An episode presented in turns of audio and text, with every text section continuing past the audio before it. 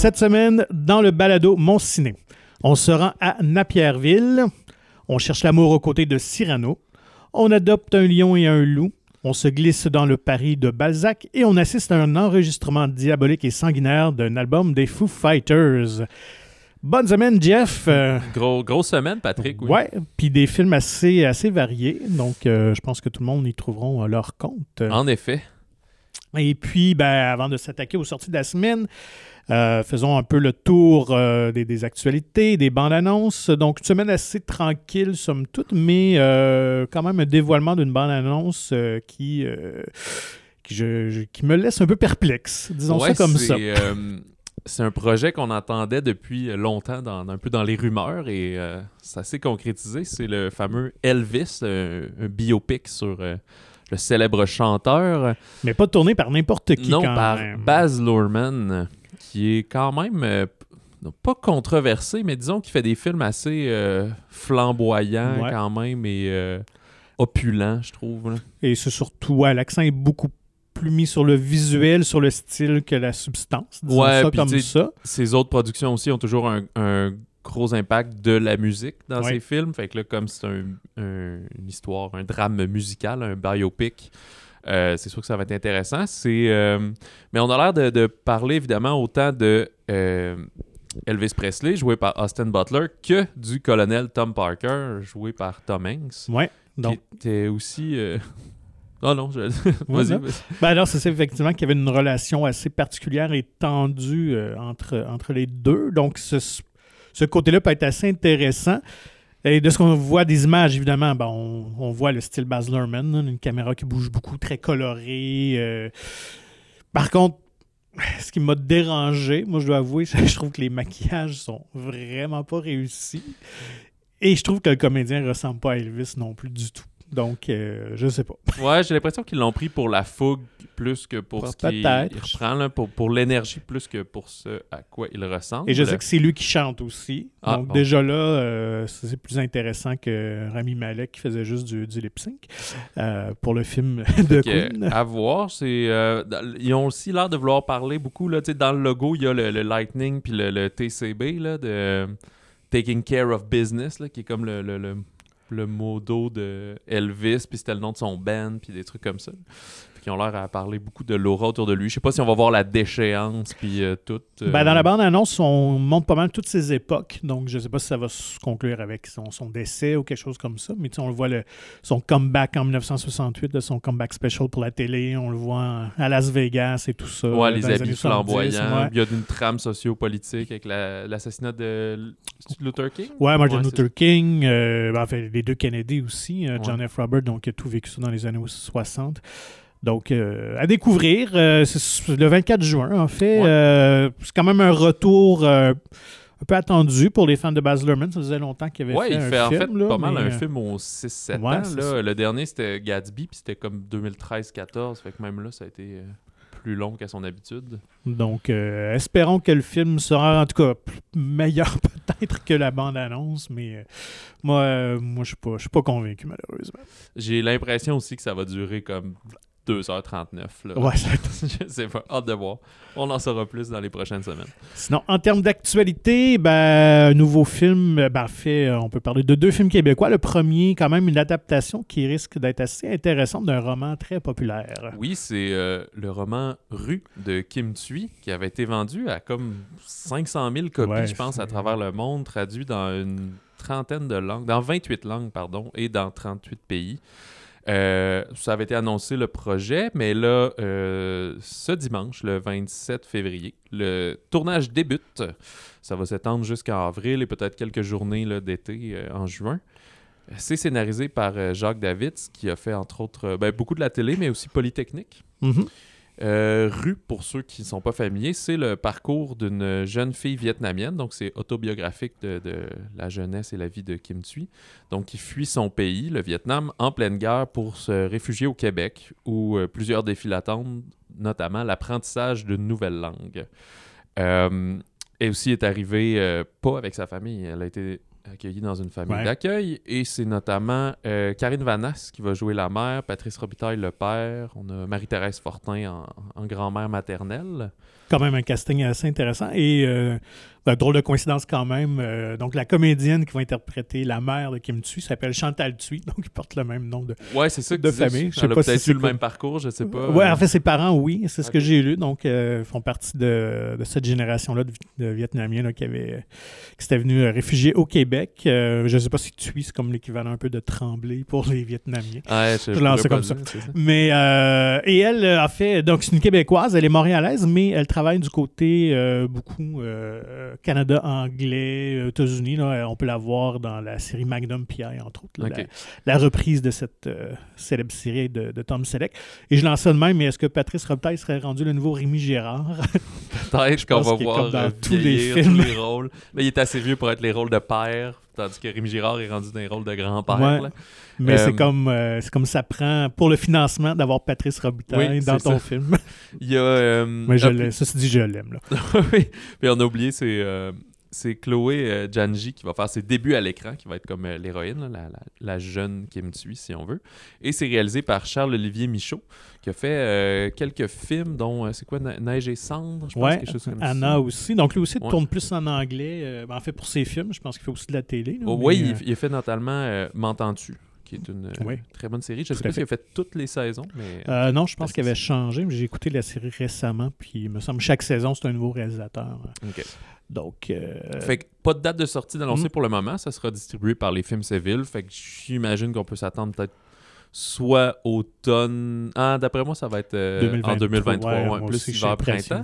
Parce que on a annoncé euh, le tournage de, si tu là que t'allais, 23 décembre. ben oui, ben oui. Puis c'est aussi les films Séville, fait que probablement qu'ils sont dans leur euh, lancement. Puis lui devrait sortir pour Noël 2022, donc le prochain Ouais. Noël. Fait qu'ils se mettront pas deux films d'impact euh, en même temps. là. Ce sera le gros film commercial québécois du temps des fêtes, donc une comédie romantique à la Love Actually, quand même scénarisée par India Desjardins, là, qui adore euh, vraiment ce, ce genre de, de film-là.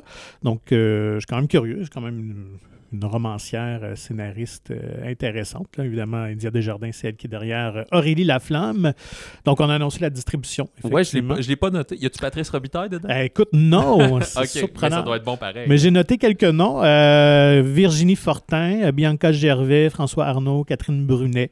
Donc, euh, quand même, euh, casting. euh, bon, on va, on va pour euh, la tranche d'âge fin vingtaine, trentaine. donc, ça s'adresse vraiment à un public. Mais il y avait des plus vieux. Aussi, Michel ouais. Barrette, puis il y avait... Guylaine Tremblay aussi, Ouais, effectivement. là. Donc, je pense que c'est un film choral un peu. On va suivre plusieurs personnages. Réalisé par Myriam Bouchard, qui avait tourné Mon cirque à moi. Voilà. Et Sinon, controverse Controverse, les Oscars. c'est ça. Les Oscars arrivent, il y a des controverses Ouais. euh, tout le temps. Euh, tu sais, les Oscars, comme plusieurs cérémonies, ils en arrachent avec les codes d'écoute. Ouais. Puis c'est ça leur plus gros défi, c'est ramener l'auditoire pour qu'il y ait plein de gens. Puis je pense que dans la dernière année, l'an dernier, il y avait eu comme 10 millions de codes d'écoute. là. Ben, au Québec, c'est énorme, mais pour les États-Unis, c'est anémique. Ouais, c'était même une chute de plus de 50% par rapport à l'autre année précédente. Fait que ça va vraiment pas bien. Alors là, on se plaint tout le temps que la- c'est trop long, mais en même temps, il y a plein de catégories. Fait que là, ils ont décidé de couper euh, huit catégories qui vont enregistrer d'avance, donc comme Ouais. hors d'onde. Puis comme ça, pendant les, les- les- blocs de puis les choses comme ça, ils vont juste pouvoir dire Ah, telle personne a gagné, voici son discours euh, rapidement, mais ils vont skipper toute la présentation et tout. Euh, ben, rapidement, ces huit catégories-là, c'est euh, il y a montage, maquillage et coiffure, qui est le même prix, la trame sonore, le son, les décors, donc la direction artistique, les courts-métrages animés, courts-métrages en prise de vue réelle, puis courts-métrages documentaires. Fait que là, évidemment, tous les gens un peu de ces catégories-là ou d'anciens gagnants qui disent, on comprend que vous avez un problème, mais il me semble que c'est pas ça la solution. Parce Ouais. que le but, c'est de faire plus de place aux, aux numéros, présentations, aux, trucs euh, comiques un peu. Ils, ont- ils ramènent des, euh, des présentateurs cette année. Là. Euh, ça va être co-animé par euh, trois, euh, ben, trois co-animatrices. Euh, Regina Hall, Amy Schumer, puis Wanda Sykes. Mais bref, on Ben, sait ouais, jamais s'ils sortent de l'eau ou pas. Là. Je sais que c'est. Ouais, ça, ça, a suscité une certaine controverse. En même temps, les Grammys, les Tonys ont procédé de la même façon dans les dernières années pour justement alléger un peu le, le temps. Mon opinion là-dessus, c'est que je pense une bonne chose, honnêtement. Je pense pour le commun des mortels, ces catégories-là plus techniques, les gens s'en foutent complètement. Donc, euh, et je veux dire, l'important, c'est quand même, on va mettre à l'écran la télé, leur remerciement quand même. Donc, justement, la cérémonie va débuter une heure plus tôt, euh, hors d'onde, où ces prix-là seront remis. Donc, la captation est quand même faite. Puis, c'est bien correct, là. Euh, mais effectivement, à chaque, écoute, je pense que ça fait 10-15 ans que j'entends ce débat-là. faut raccourcir la cérémonie qui dure 3h30 à peu près. Donc, ça commence toujours vers 8h30 puis ça finit vers minuit. Donc, euh, c'est certain que c'est long. euh. Donc, j'ai hâte de voir. Est-ce que la formule va être plus intéressante? Ça va être, euh, ça va être à suivre. Ouais, mais là, c'est pas tout.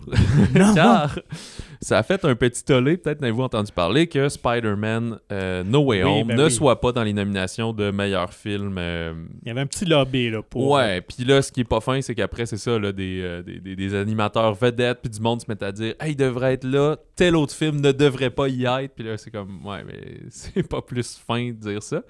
Fait que là, on dit Attends, on va créer un prix du public. Fait que là, sur Twitter, vous allez Ouais, mettre ouais. hashtag, je me souviens même pas c'est quoi le mot-clic, là, ha- ha- hashtag euh, prix du public, machin.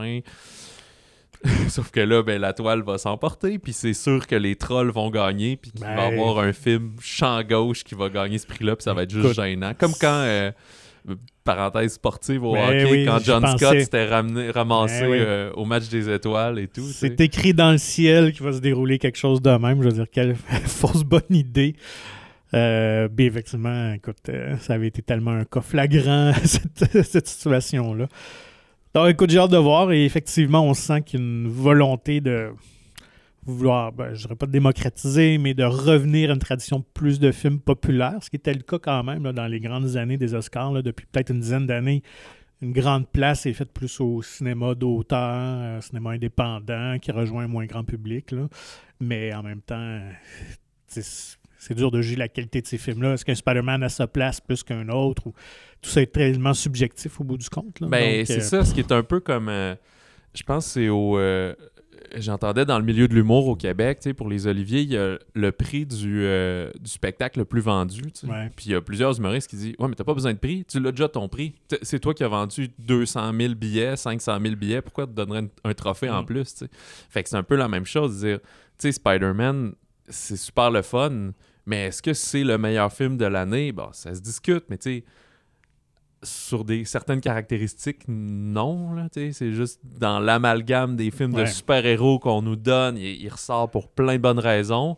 Mais est-ce que c'est un le meilleur film qui a jamais été écrit de tous les temps? Non. Ben, à chaque année, le gagnant n'est pas nécessairement le meilleur film jamais écrit de tous les temps, mais tu sais, il y a des, quand même des valeurs artistiques globales qu'on peut donner que je sais pas. Mais il arrive tout le temps à avoir des films qui s'inscrivent à quelque part entre les deux, là. Genre Dune, à mon avis. Mais Ouais, ouais, non, tout à fait. Euh, de temps à autre, il y a un, un film, on dirait, plus, euh, plus à succès, plus grand public qui, euh, qui, qui trouve sa place. ouais, tu sais, il me semble Avatar avait gagné le meilleur film, puis. non, il était, en nomination, par exemple. Il n'avait pas gagné. Dans cette année-là, je pense même Cam... C'était l'année de Hurt Locker? Ah, peut-être, oui, c'est ça, puis c'était, fait euh, couper ouais, le sifflet. euh, comme réalisateur. Mais tu sais, Les. Seigneurs des Anneaux ont déjà gagné Oui. le troisième notamment, puis tout, tu sais, qui couronnait comme la, la fin de la trilogie, des choses comme ça, puis ça, ça marie le... Mm. C'est même plus blockbuster que cinéma indépendant. C'est peut-être fait. Nomadland l'an dernier qui est comme... C'était trop indie pour le monde. là. Ouais, pas. mais il y avait eu comme Moonlight aussi il y a quelques années. Tu sais, on le sent quand même. Ils ont ouvert. euh, je sais qu'ils ont, beaucoup changé l'accès aux, euh, aux membres de l'académie, laissant une place, une plus grande diversité, puis c'est très, très correct aussi. En même temps, toute l'ancienne garde d'Hollywood qui, sont décédés aujourd'hui, donc qui récompensait plus, je pense, un cinéma plus classique, euh, euh, commercial et tout ça. Donc, ça se sent, mais en même temps, même si j'adore cette cérémonie-là, j'aime ça regarder ça, on s'entend que c'est juste qu'un gros outil de marketing pour Hollywood. euh, Oui, pour, euh, ça, pour essayer de vendre plus de billets finalement de, de cinéma. Donc, euh, je verserai pas de ça. larmes pour ces gens-là. Exact. Mais non, c'est ça. C'est juste, si Spider-Man était en nomination dans le meilleur film, j'aurais aucun problème avec ça. Même qu'il gagne, euh, ça m'empêche pas de dormir au final. ça. ouais. Mais euh, c'est juste de absolument créer un prix du public pour dire ah aussi vous, mais ça c'est aussi pour c'est quasiment une façon de dire sais nous ce qu'on choisit là nos, nos votants là ils sont quelques Plusieurs centaines là, milliers. Ah, milliers même, milliers, ouais, ouais, c'est ça, ça. 2 3 000 on le sait que ça représente pas ce que monsieur Ouais. et madame tout le monde aime. Fait que c'est- tu- viens créer encore plus un, un fossé entre ta cérémonie puis la réalité du cinéma. Fait que c'est un peu bizarre de l'accuser. tu sais. Mais euh, d'ailleurs, si vous voulez en savoir plus un peu sur les Oscars, notre épisode spécial avec euh, Sylvain Bellemare qui a remporté l'Oscar Ouais. du, du meilleur euh, montage son, conception, conception ouais, sonore mhm. pour Arrival en 2017, ben, on parle un peu aussi de sa, sa position par rapport à ça, la cérémonie à l'époque, qui avait été le cafouillage entre euh, Moonlight et La La Land sur le meilleur film et tout. Fait que euh, on l'a, il a paru il y a quelques, il y a une semaine ou deux à peu près. Là, allez écouter Ouais. ça. Et dans les prochaines semaines, ben, on fera aussi un épisode euh, spécial sur les Oscars avec euh, Nos prédictions. nos prédictions, des anecdotes entourant tout ça. Donc, euh, soyez à l'écoute euh, si vous aimez ce, ce genre de... Ce de- gossip. Ouais, c'est ça, c'est c'est mondanité. Euh, donc, en salle cette semaine, euh, ben, des films très intéressants, très attendus. En fait, peut-être le premier qui... euh, qui, a connu un, grand succès euh, en France, euh, nommé pour 15 Césars, euh, donc euh, c'est pas rien. Alors, Illusion perdue, une adaptation d'un roman de Balzac. Ouais, exact. C'est par Xavier Giannoli qui a fait, s'est fait connaître, je pense, c'est à peu près 2009 avec À l'origine et plus récemment Marguerite ou L'apparition. Euh, on ne sait pas encore s'il va gagner des Césars parce que la cérémonie est ce soir, là, le vendredi euh, 25 février, mais en nomination pour 15, il devrait en récolter ouais, euh, quelques-uns. quelques-unes. Euh, ouais, moi je disais une pour statuette. Ah, Un pour César. c'est ça, voilà. on accorde correctement. On n'avait juste pas le même nom en tête. Euh, ça met en, tête, en vedette euh, Benjamin Voisin, qui est très jeune comédien, était connu notamment pour Été 85, qui était l'été dernier à peu près. Euh, Cécile de France, Vincent Lacoste, euh, Xavier Dolan, qui est aussi en nomination euh, meilleur acteur de soutien. euh, Salomé Dawels et Gérard Depardieu Ben aussi, oui, qui, n'est pas mort, qui est là. Oui. Et euh, donc, comme tu as dit, l'adaptation du roman Illusion perdue d'Honoré de Balzac, c'était un, un des romans clés là, de la fameuse comédie humaine, là, qui était une espèce d'ouvrage d'une quatre-vingtaine de, de- d'écrits d'un début 1800, là, en 1829-1850. Alors, euh, notre synopsis, on est au 19e siècle, au 19e siècle, pardon, à Angoulême, en France, euh, donc un peu en, banlieue. Lucien, c'est un jeune poète idéaliste et complètement inconnu et sans fortune. Il quitte sa province natale pour tenter sa chance à Paris. Mais rapidement, il est livré à lui-même dans cette ville euh, fabuleuse. Et le jeune homme va découvrir les coulisses d'un monde voué euh, à la loi du profit et du bien paraître dans le, le monde du journalisme. Donc, cette ville, on pourrait dire de loups et de rapaces. euh. Absolument. Euh, donc, c'est le retour, écoute, en grande pompe du cinéma français historique dans la tradition des, des beaux marchés, l'insolent, ridicule et tout ça. Donc, il faut dire que les Français sont, sont très forts pour ce, pour ce genre-là. Et euh, ben, au niveau technique, euh, c'est vraiment impeccable. Là. Décor, costume, euh, direction photo aussi, elle est très très belle, je dois avouer. C'est peut-être l'équivalent de quand nous on refait Maria Chapdelaine ou des Ouais, choses ouais, comme ouais. ça. C'est un peu notre, notre, essence, notre, notre, euh, ouais, notre essence à nous. tu sais. Ouais, c'est une, espèce de comédie humaine, justement, qui, qui vient de la comédie humaine où tu sais, tout s'achète, tout se vend. tu profites au, au- au plus fort offrant, là, dans le fond. Fait que tu vois toute la corruption journalistique, là, c'est-à-dire, ils sont tous dans le monde de l'art. Quelqu'un sort un roman. Bon, ben, combien tu me donnes pour que je parle en bien du livre? là? Mm. Puis, tu sais, j'ai noté euh, quelques citations là, euh, qui m'ont bien fait rire. Euh, c'est ça, quand on doit écrire la critique d'un livre, vous savez comme moi qu'on ne doit pas le lire, sinon ça influence. c'est vraiment une espèce de cynisme là, euh, Mm. chez tous les personnages dans ce récit-là. Et ce qui est intéressant de montrer l'envers du décor, tu sais, on associe l'écriture, que ce soit dans la musique ou les arts, à un côté très romanesque, mais finalement, il y a un côté très mercantile aussi.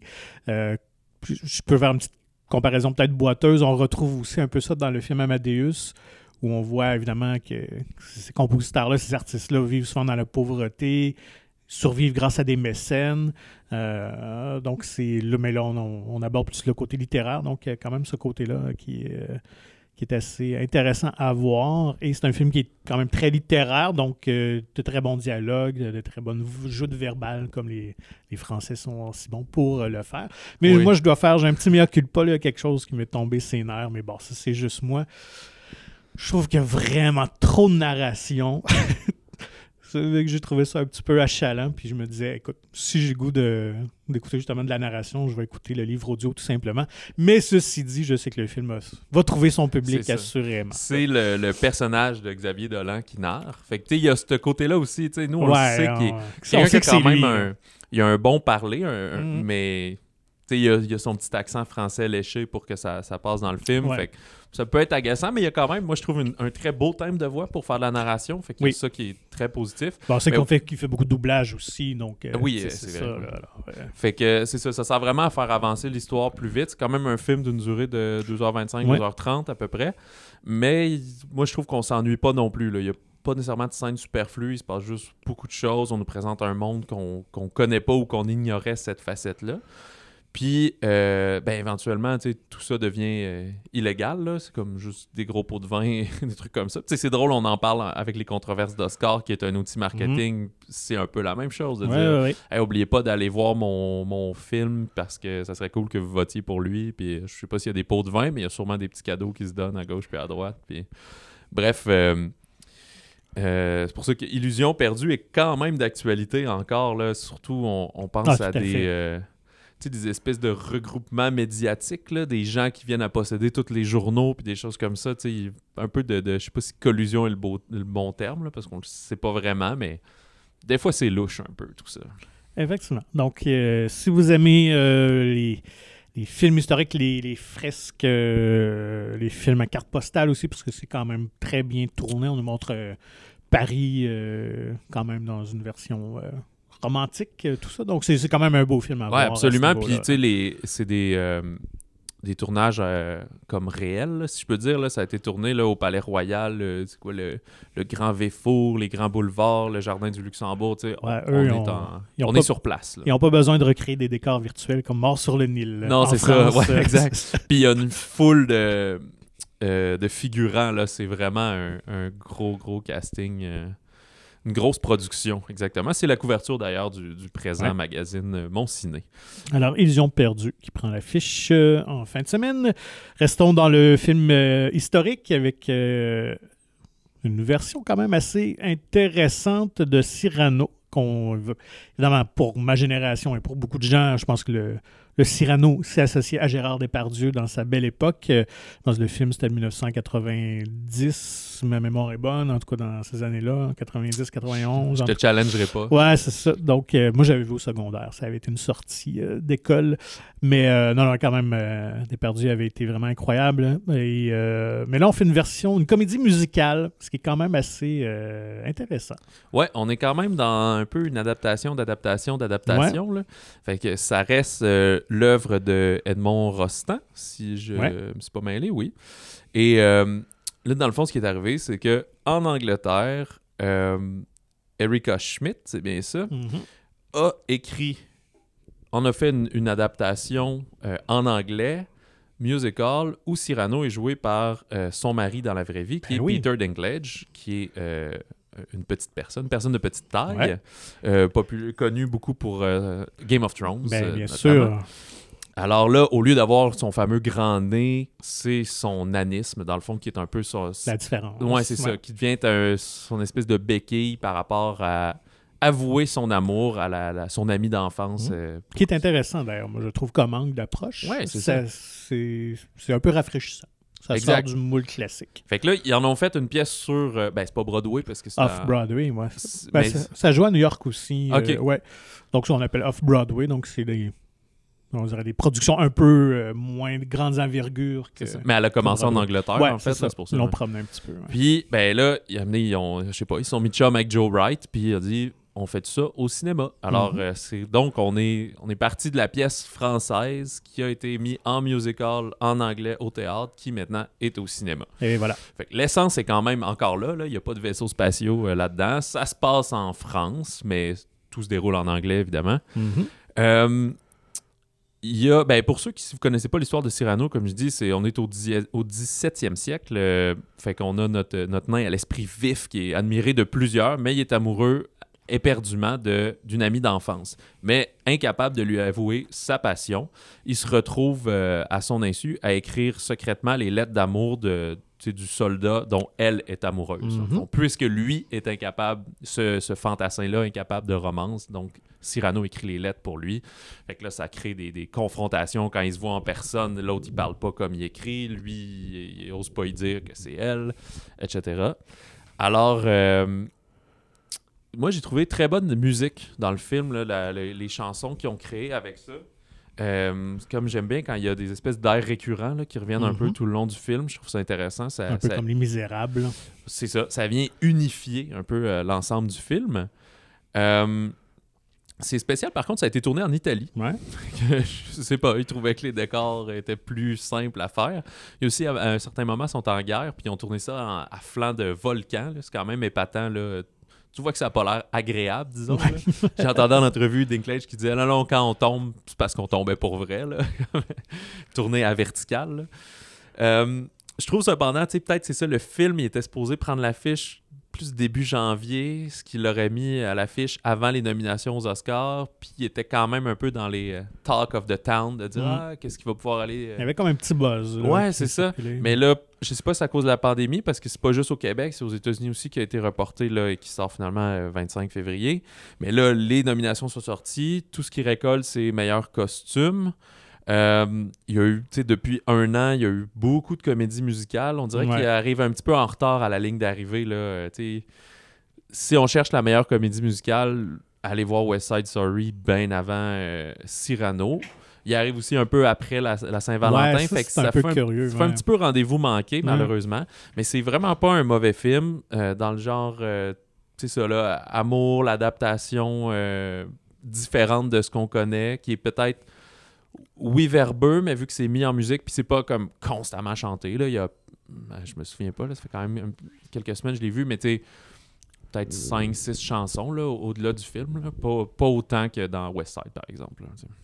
Et puis, donc, à noter que c'est Dinklage qui reprend le rôle de Cyrano, donc qui était euh, qui jouait également dans la pièce, mais aussi Hailey Bennett qui joue Roxanne, donc qui faisait partie de la distribution aussi également euh, sur scène. Et puis, euh, si jamais ça vous intéresse aussi de voir une version peut-être plus contemporaine, euh, je viens de penser à ça. il y a une version de Steve Martin qui s'appelle Roxanne, qui avait tourné au milieu des années 80, euh, qui se déroulait d'un autre jour. Donc, et Cyrano est un pompier, en fait, le personnage de Steve Martin qui était Cyrano. Euh, donc, ça se, ça se passe dans une petite ville et tout ça est un pompier. Y a-tu Euh, un donc- grand nez ou ils ont oui, il y, il avait- y avait- il y avait quand même un grand nez, donc ils ont gardé cette caractéristique-là. C'est Daryl Hannah qui jouait Roxanne. Euh, mais non, euh, une bonne petite comédie qui avait été scénarisée par Steve Martin, donc qui est quand même un très bon scénariste, euh, toujours quand même petit côté, euh, je dirais pas intellectuel, mais quand même euh, un humour un peu recherché dans les films qu'il scénarise. Puis euh, je me rends compte, j'ai passé vite, pour euh, Joe Wright, pour ceux qui le replacent pas. Ouais. C'est lui qui a fait Orgueil et Préjugés, Expiation, plus récemment Darkest Hour, qui avait récolté entre autres quelques nominations, dont je pense que c'est l'Oscar du meilleur Ouais. acteur pour euh, Gary Oldman. Tout à fait. Donc un habitué des films historiques et de, de ce contexte-là. là. Exact. Puis euh, c'est drôle, il a fait un. J'ai oublié de The Woman in the Window, là, qui a été comme racheté par Netflix, puis qui Ouais. était vraiment, euh, vraiment un échec. Ouais. Je l'ai entendu en entrevue dire Ouais, j'ai essayé ça, puis finalement, c'est pas moi. Je, je voulais faire de quoi d'un peu Hitchcockien, puis je me suis dit que non, j'étais pas à l'aise, puis j'aime mieux faire, pas nécessairement un film d'époque, mais juste, j'aime mieux faire ce que je suis que, que de trop forcer, puis je me Ah. dénature, puis je, je me suis perdu dans ce film-là. Fait qu'il revient quand même en force avec Cyrano. C'est des films très euh, romantiques, un peu, Ouais, là, ouais. même dans, dans l'image, dans le grain, de la manière que c'est, c'est très amoureux. Allons euh, du côté film familial. euh, un beau petit film, en fait, que moi, euh, j'avais adoré son, son précédent. Donc, Le Loup et le Lion de Gilles Demestre, qui nous avait aussi donné Mia et le Lion Blanc, qui est, moi, dans mes films euh, familiaux des dernières années. Je pense que c'est un de mes préférés. J'avais vraiment adoré ça. Euh, donc, euh, qu'est-ce qu'il nous raconte ce, ce, ce- Ce ce loup et ce lion. Ouais, ce Loup et le Lion. Euh, à la mort de son grand-père, Alma, qui est une jeune pianiste de 20 ans, revient dans la maison de son enfance, qui est perdue sur une petite île déserte euh, au Canada. Mais là, tout bascule quand un louveteau et un lionceau en détresse surgissent dans sa vie. Alors, comme Mia et le lion blanc, euh, Gilles de Metz tourne avec des vrais animaux. Ouais, c'est ce qui est impressionnant. et c'est ce pas le CGI euh, du Roi Lion, c'est euh, la vraie affaire. Écoute, euh, et c'est ce qui m'avait bluffé avec euh, Mia de Lion Blanc quand j'avais lu, lu sur le tournage et tout ça, les coulisses. Donc, même procédé ici. Alors, euh, on a élevé euh, le, le vrai euh, louveteau et lionceau ensemble, donc dès l'âge de 5 mois. Donc, ils ont été habitués à, à l'un à l'autre et prendre leur- leurs habitudes. Et euh, seulement la comédienne donc, pouvait les approcher pendant le tournage. Tous les gens d'équipe et les autres comédiens étaient derrière des, des plexiglas et tout ça, évidemment, pour se protéger. Donc, euh, la jeune comédienne a été habituée. euh, quand ils étaient bébés, eux sont habitués à elle, à sa senteur et tout ça. Donc, c'est quand même tout un défi, toute une logistique de tourner avec des, des bêtes comme ça. Et donc, c'est tout un plus admirable. Mais ça se voit à l'écran parce que c'est sûr qu'aujourd'hui, on peut quand même recréer de, de manière assez euh, réaliste des animaux comme ça, mais les voir en vrai, c'est un charme euh, incroyable. Ouais, ouais, puis c'est vraiment une passion. Lui, euh, Ouais. euh, Gilles, comme si je le connaissais, Gilles, il écrit avec euh, sa femme les scénarios. Fait que c'est vraiment leur but, c'est de faire des films Ouais. familiaux qui ont quand même une certaine notion de comment dire de, de protection de la nature puis de la faune. Il y a, si ça vous intéresse, aussi, d'ailleurs dans le magazine euh, Mon Ciné là, qui, qui- qui termine là, là, le nouveau s'en vient, mais lui qui a Illusion perdue en couverture, il y a un entretien de notre collègue Pierre Blais avec euh, Gilles par rapport au tournage. Puis il raconte euh, plusieurs anecdotes, notamment ça que tu n'as pas le choix d'adapter ton scénario selon ce que les animaux font, parce que tu as une limite à pouvoir les contrôler. Ouais. Puis un peu comme créer des... Il faut que la chimie s'installe. D'ailleurs, il y a eu quelques défis à cause de la pandémie, parce qu'il a Mhm. fallu qu'ils fassent pause, mais là, les animaux, ils continuent à grandir puis euh, à vieillir. Fait qu'il y a eu à, à jongler avec ça, si on veut. Donc, euh, le loup, euh, de son vrai nom, Paddington, donc, et le lion s'appelle Walter. Donc, je trouve très ça. Alors, ils vivent encore ensemble dans, euh, en Colombie-Britannique, dans une réserve euh, qui est menée par euh, Andrew euh, Stinton Simpson, excusez-moi, Andrew Simpson, qui, euh, qui est l'espèce d'expert des loups là, qui était sur le plateau. Alors, je pense que c'est vraiment le film à voir en famille en fin de semaine. Allez découvrir ça. Exact, parce que Mia et Lion Blanc avaient été tournés, je pense, en Afrique. Ouais, tout. en Fait il va selon son lieu. Là, lui, ben, je sais pas si c'est clair, ça a été tourné au Canada, là, dans le fond, Oui. en Dans les Rocheuses, ouais, 2019-2020, c'est ça. là, un peu. Alors, euh, le loup et le lion. Euh, ensuite, euh, ben, allons dans un tout autre registre. euh, comédie d'horreur, un projet qui avait été tourné en secret, avec une prémisse assez farfelue. Donc, Studio 666. Ouais, le fameux film des Foo Fighters. le- J'ai vu à quelque part, il appelait ça un Dad Rock Horror, Comedy Horror Movie. Fait Ça que, résume bien. Fait que ça, ça met en vedette les Foo Fighters, aussi quelques comédiens comme Will Forte, Jenna Ortega. Ça a été réalisé par euh, BJ McDonnell, qui a, il a pas fait beaucoup de films. non, ben en fait, euh, en- justement, j'étais curieux de voir qu'est-ce qu'il avait fait. C'est que c'est surtout un caméraman. Il a travaillé beaucoup avec James Wan. Alors, il a travaillé sur les, les conjurations, sur Malignant euh, tout récemment. Donc, il avait tourné un autre petit film d'horreur qui s'appelle Hatchet 3. Il est le troisième de la série, mais vraiment un petit film euh, série Z. Là. Voilà. C'est ça. Alors, les Foo Fighters, ils ont tourné comme en secret Hmm. pendant qu'ils avaient euh, loué la maison pour enregistrer leur dixième album, Ouais. qui est à venir, je pense. Ah, qui est sorti, Ah, sorti, euh, ok, ouais, l'an mais- dernier, Medicine Midnight. euh, Ah, ouais. ok. Bon, j'ai manqué celle-là. Puis, fait que c'est Dave Grohl qui a eu l'idée. Puis là, il s'est flanqué de. Ben, en fait, il a confié l'idée à des scénaristes, à Rebecca Hughes et Jeff Bueller. Bueller qui a entre autres écrit euh, le dernier remake de Pet Cemetery, mais aussi Midnight Meat Train il y a quelques années que j'avais bien aimé comme Mhm. film, euh, un peu champ gauche, le film d'horreur. Euh, alors bref, le groupe Rock Foo Fighters s'enferme dans une maison pour composer et enregistrer leur tant attendu dixième album, mais la maison abrite des forces surnaturelles. Ouais, donc Le les- film se prend pas au sérieux. Vraiment pas. Dans une ça. comédie, écoute, on pourrait peut-être comparer un peu à UHF avec Weird Al Yankovic, là, si on reste dans, la, dans le style euh, d'artistes musicaux qui, euh, qui, qui s'auto-parodient. En fait, euh, le film donne des clins d'œil, évidemment, à tous les films d'horreur du genre. Beaucoup, beaucoup, je dirais, au Evil Dead de Sam Raimi. Mais c'est quand même une comédie d'horreur assez explicite, assez sanglante, donc peut-être pas montrée aux plus jeunes, parce que des fois, les Foo Fighters peuvent rejoindre quand même un grand bassin. donc, c'est vraiment pour public averti. et ce que j'ai aimé, écoute, les gars, honnêtement, ils se débrouillent très bien parce qu'évidemment, ils se jouent eux-mêmes, mais c'est pas des comédiens dans la vraie vie. Mais euh, ça passe assez bien, évidemment, vu qu'ils se connaissent. Puis je pense qu'une bonne partie aussi du tournage était un peu improvisé, là, nécessairement. Euh, donc, euh, je pense que ça va devenir un film culte. avec les années, honnêtement, là, je pense qu'ils ont bien réussi. Et euh, l'idée, en fait, de, est venue lors de l'enregistrement de l'album. Il se passait des petits trucs un peu louches, on va mettre en guillemets surnaturels, des problèmes d'enregistrement, des trucs qui s'effaçaient, tout ça. Fait que c'est ce qui a donné, un peu donné l'idée à, à, Dave Grohl de faire cette, euh, d'écrire, bon, en tout cas, de vouloir faire ce film-là. Il y a euh, quelques caméos dans le film, notamment le, mythique John Carpenter. écoute, quand j'ai vu ça au générique, quand, le film commence, musique par John Carpenter, j'étais pas au courant, alors euh, j'ai trouvé ça le fun.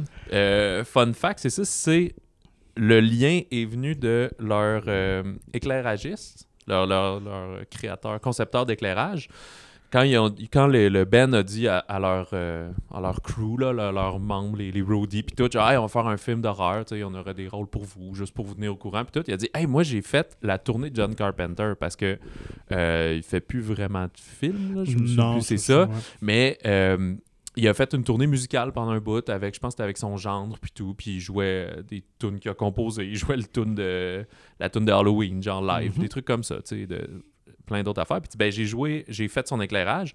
Fait que c'est vraiment cool gars, tu devrais écrire un courriel, tu sais. Puis Dave Grohl qui est assez bon, je vais épargner les sacres quand je, le paraphrase, les F-words.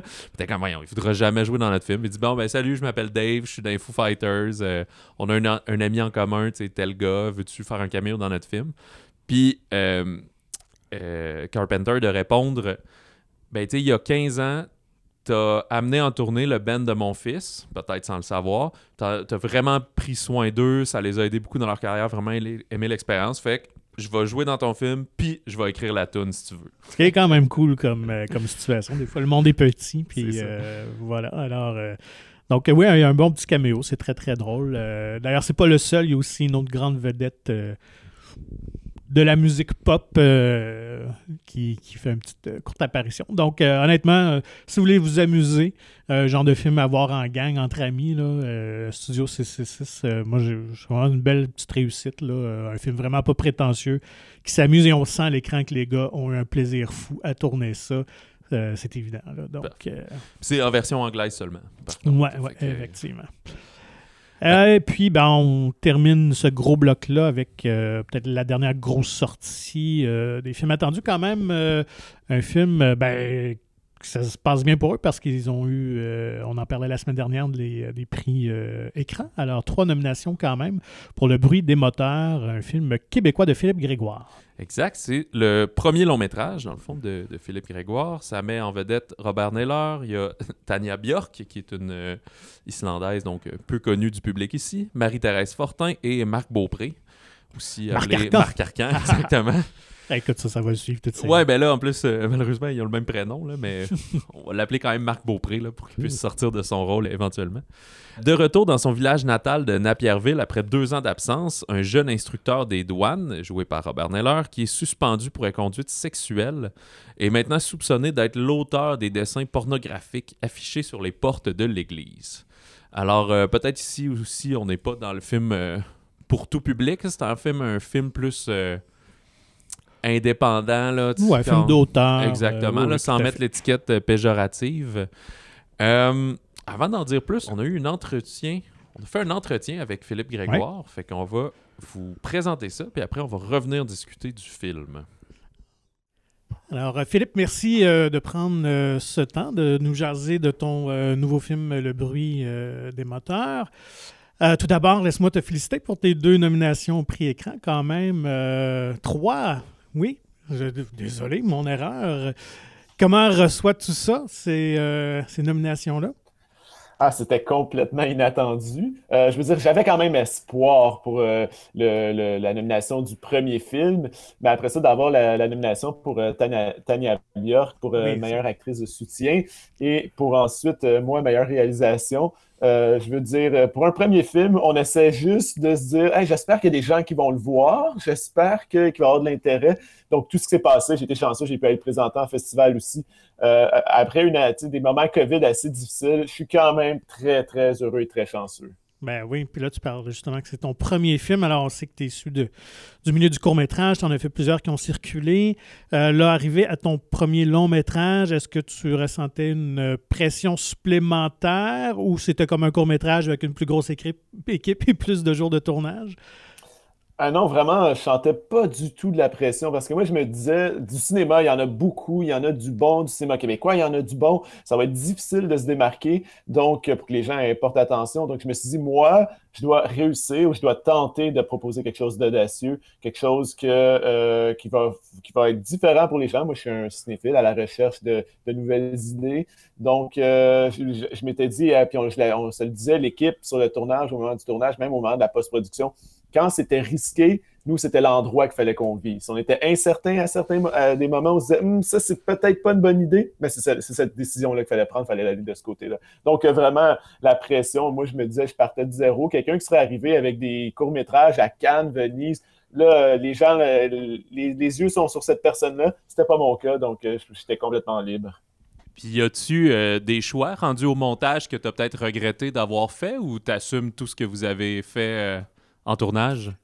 Je, tourne vraiment d'une façon, on peut le voir dans le film, où il n'y a, pas tant de plans. Je tourne en plan large et euh, je suis, puis avec le directeur photo, avec Sean Pavlin, je disais euh, bon, ça, ça va être un plan, cette scène-là. Cette scène-là, ça va être deux plans. Donc, en montage, on n'avait pas beaucoup de choix.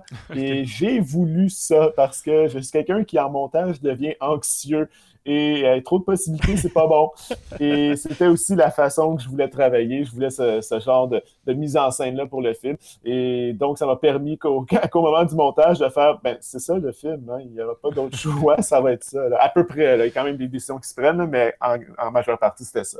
Ouais, c'est ça. C'est pas comme. Euh, je pense que je regardais, c'était Ridley Scott là, dans le dernier duel qui avait comme 4-5 caméras sur le plateau. Fait que, tu sais, au montage, euh, tu peux faire 8 films différents euh, avec ce que tu as ramassé. Ah non, c'était pas notre cas. Moi, je pense que le monteur Kirill Dubé pouvait me regarder par moment puis il me le disait, il disait Et t'as d'autres choses Non, on n'a pas d'autres plans.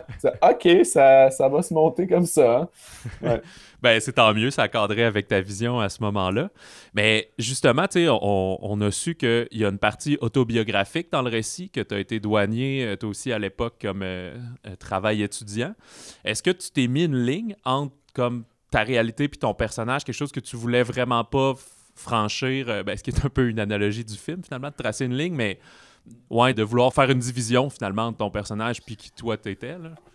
Ouais, mais étant donné que le film est vraiment, euh, tu sais, je veux dire, euh, c'est tourné dans mon village, euh, ça fait référence à mon, côté d'agent étudiant à la douane. Je me suis dit, les gens vont vraiment voir là, OK, ça c'est du vrai, on n'est pas dans de la fiction, on va aller dans un élément complètement maîtrisé. Puis je me suis dit, même moi, c'est pas là que je veux aller. Je veux pas que les gens me posent des questions après film, quand je vais en festival de film, puis on me dise, ah, c'est comme ça au Canada, les policiers, c'est comme ça qu'ils.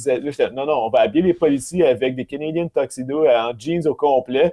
Puis après ça, le monde va faire, mais c'est peut-être pas tout à fait vrai. Hein? Peut-être qu'il y a un peu de fiction là-dedans. Donc moi, c'est vraiment, je me disais, il faut que je dose là-dedans. Je parle d'éléments très réels, mais après ça, je les explose. C'est ça qui m'intéresse aussi. Alors, c'est très euh, drôle. J'ai lu que tu avais mis euh, certains de tes anciens collègues dans le film. Euh, ils ont dû trouver ça drôle de se voir au cinéma. Ah, je pense, je pense qu'ils étaient contents. Hein. je, leur, ai dit, j'avais fait des, des farces. J'ai appelé un collègue, je lui ai dit Hey, euh, je dis oui, on allait en festival de film. Le film a été présenté au Festival du Nouveau Cinéma, mais là, le film sort vendredi. Donc, samedi matin, ça se pourrait qu'il y ait des gens qui mettent les lunettes de soleil sur la rue et les gens vont te reconnaître. Donc, euh, ils, trouvent ça très drôle. Ils sont contents de m'avoir aidé. Ils savaient que c'est un premier film. On, on, on, a, on, a, travaillé fort. Donc, euh, puis aussi de voir des agents de douane, ça faisait différent des policiers de Ça, aussi, ça, c'est quelque chose qu'on voulait faire. Ben, c'est ce que j'ai beaucoup apprécié, justement, ce côté-là de l'histoire. C'est quelque chose qu'on voit peu. Puis en fait, euh, tu pourras leur dire qu'ils étaient très naturels. Ils sont très bons. Ah, ça va leur faire plaisir, je vais leur dire. Ils ne croiront pas, par exemple, qu'on en a vraiment discuté, mais je vais leur dire d'écouter l'émission. Oui, parfait. Euh, puis, il y a un fort lien quand même avec euh, l'Islande dans le récit. Est-ce que c'était quelque chose que tu avais depuis le début en tête ou tu cherchais un autre pays européen où il y aurait un peu course de drague ou c'est venu par le choix de l'actrice ou C'est l'Islande est apparue parce ben, en fait, au départ, il y avait vraiment une idée d'une rencontre interculturelle, parce que je me rendais compte qu'avec mes courts-métrages en festival de films, je rencontrais, on va dire, une réalisatrice d'Autriche, puis elle me parlait, commencer, elle me posait des questions sur le Canada, faire des films, puis pour ça, j'ai demandé en Autriche, puis, c'est comme ça que je venais qu'à cheminer, puis me dire, bon, ben, quelle est mon identité, euh, le cinéma, comment ça fonctionne, puis, euh, fait donc, je cherchais ça pour le personnage d'Alexandre, puis euh, j'avais été invité, donc, un Talent Lab pour présenter aussi mon court-métrage au Talent Lab de Reykjavik, Reykjavik International Film Festival. Mm. Et l'Islande était comme intéressant au départ pour l'idée, bon, les paysages, je veux dire, c'est complètement différent. C'est marquant, ça, ça peut m'intéresser sur le plan euh, de la photogénie, mais ensuite, euh, il y avait vraiment le côté que, qui m'intéressait, que j'ai vu là-bas, c'est que les Islandais ont une culture, leur langue locale sont, sont, un peu plus que 330 000 maintenant. Et quand même, nous, au Québec, on est 7 millions, je ne sais plus, peut-être 8, là, à, avoir notre langue, mais d'avoir un sentiment qu'on doit se battre à tous les jours pour faire vivre le français et que c'est pas facile face à l'Amérique. Et je me disais, ben, peut-être qu'il y aurait quelque chose des Québécois ici à, à apprendre, à s'intéresser de l'Islande, ce petit côté euh, d'avoir une culture et de ne pas sentir l'envahisseur américain comme étant dangereux. Dis-moi, comment as-tu déniché euh, ta comédienne Tania, qui était, euh, parce que ça aurait pu être une comédienne québécoise qui aurait pu jouer le, rôle, donc tu es allé chercher un petit côté exotique. comment l'as-tu trouvé? Tania Björk, c'est le, le, producteur du film qui, moi, quand j'avais écrit le film, je me suis dit, une actrice islandaise qui parle français, on n'aura peut-être pas la chance d'en trouver. Donc, ça risque d'être une, Québécoise. Et là, le producteur il était très, très brillant là-dessus. Andrew, il m'a dit Philippe, ça va prendre une actrice islandaise. Et là, je disais ben, on peut chercher, mais je ne sais pas si on va trouver. Donc, on, avec euh, l'agence, avec Francis Quentin qui nous a aidé, euh, une agence de casting, puis euh, ils ont trouvé environ un peu moins de 10 actrices islandaises qui parlent français, que je les ai tous rencontrées et auditionnées. Et Tania Björk s'est révélée l'actrice avec laquelle je l'ai travaillé parce que moment de lire, euh, on entend un moment où euh, elle, parle, on entend sa voix à travers un CD qui joue dans mhm. le casque d'écoute d'Alexandre et on entend sa voix et je me suis dit, ben ça, c'est la voix que je veux entendre à ce moment-là. Elle a cette voix-là. Et c'est comme ça que j'ai décidé qu'on bon, on va travailler avec elle. Et comment elle a euh, apprécié son expérience de tournée au Québec? En plus, on a un petit projet en nous. Moi, je lui ai dit euh, euh Tu vas pas être euh, à l'hôtel, euh, tu vas être logé dans la chambre, dans la maison de mes parents à Napierville, dans la chambre où ma soeur a grandi, ça va, ça va être là. elle était là, ah oui, aucun problème. Elle fait que donc, était super facile, mais elle était très, très curieuse. Elle avait hâte de faire le projet. Et maintenant, avec sa nomination au prix écran canadien, elle est vraiment charmée de l'expérience. Donc, j'ai hâte de voir la, la, suite aussi des projets, quel impact ça va avoir pour elle, soit en Islande ou au Canada? Puis, sais, ton le personnage d'Alexandre, c'est ça, à un il, nous avoue qu'il y a un certain malaise à être douanier, une certaine gêne, si on veut. Puis j'ai cru comprendre que c'était la même chose pour toi.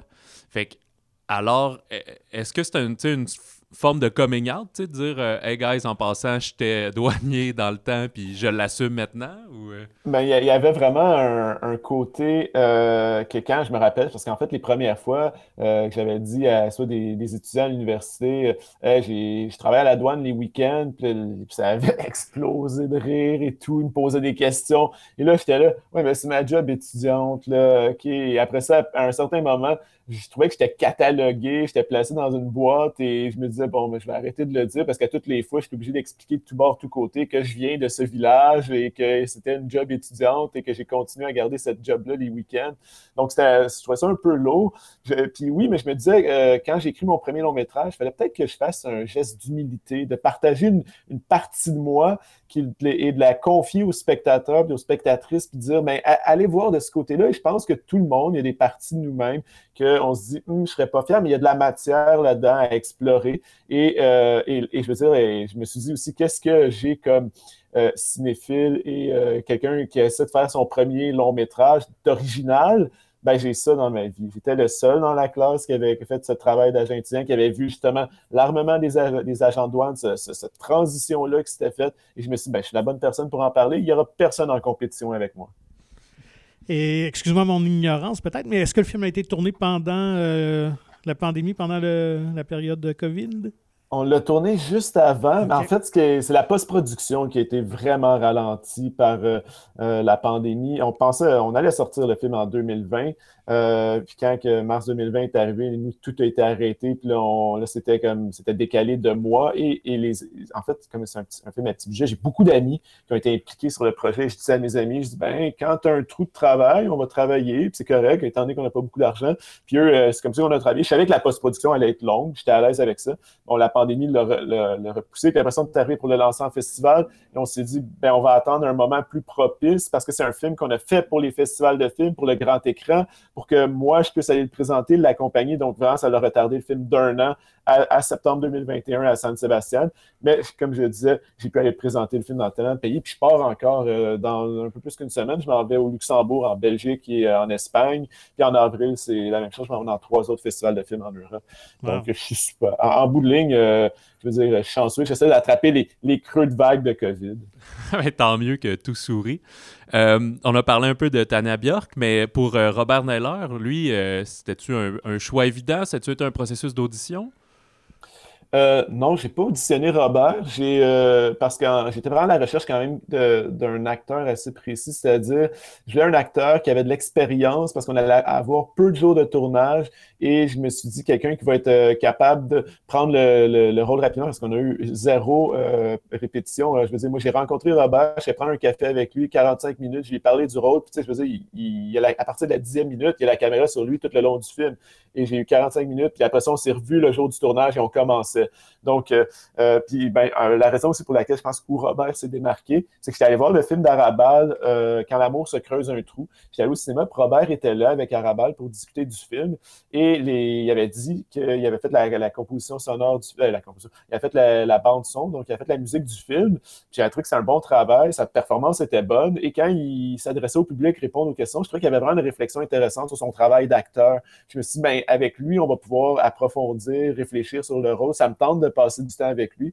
Donc, à partir de là, il a vraiment fait du chemin dans ma tête et on l'a contacté, puis on, me croisais les doigts pour qu'il accepte de prendre le rôle.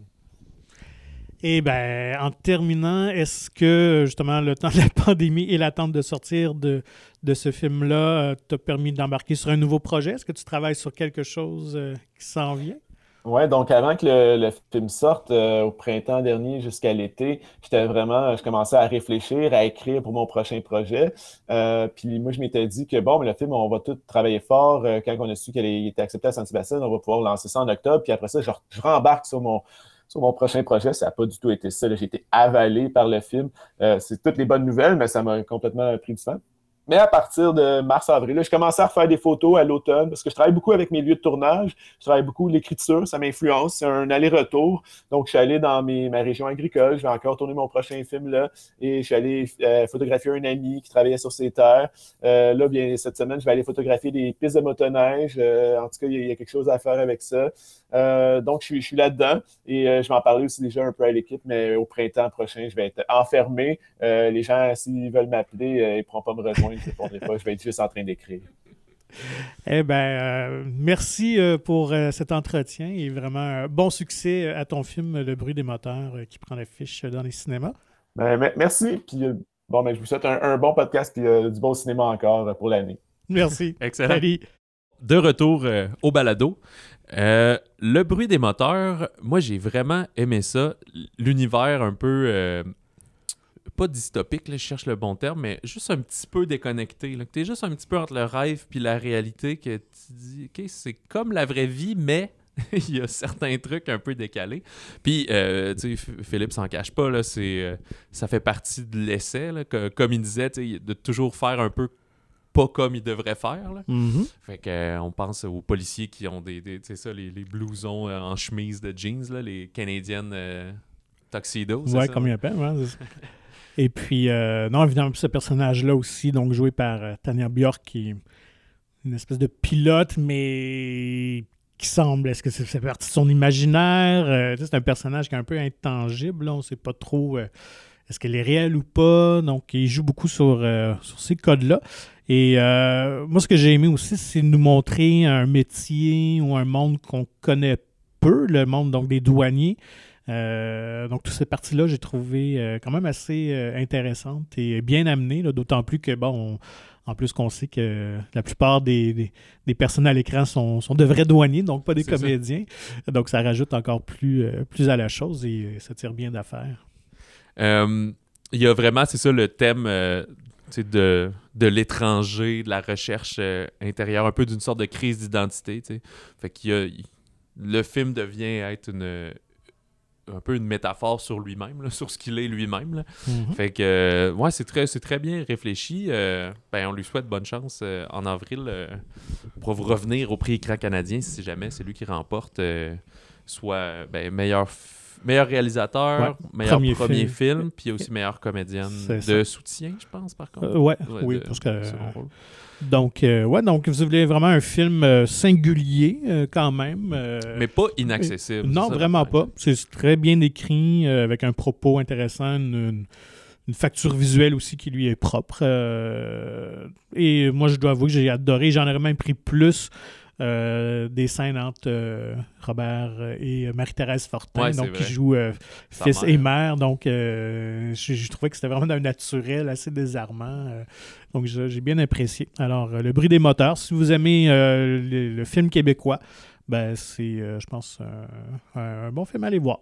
oui, et surtout un, réalisateur intéressant à suivre. Donc, j'ai hâte de voir effectivement son, son prochain projet. Alors, sinon, dans les autres sorties, donc comme à l'habitude, euh, on a déjà nommé plusieurs cette semaine, mais ceux-là sont plus limités. Là, mhm. Ça se peut qu'elles soient euh, plus difficiles d'accès. Il y a Compartiment numéro 6, qui est une comédie dramatique de Juho Kosmanen ou Huho Kosmanen, je sais pas, c'est finlandais, puis euh, à part Koivu, mon finlandais n'est pas si fort que ça.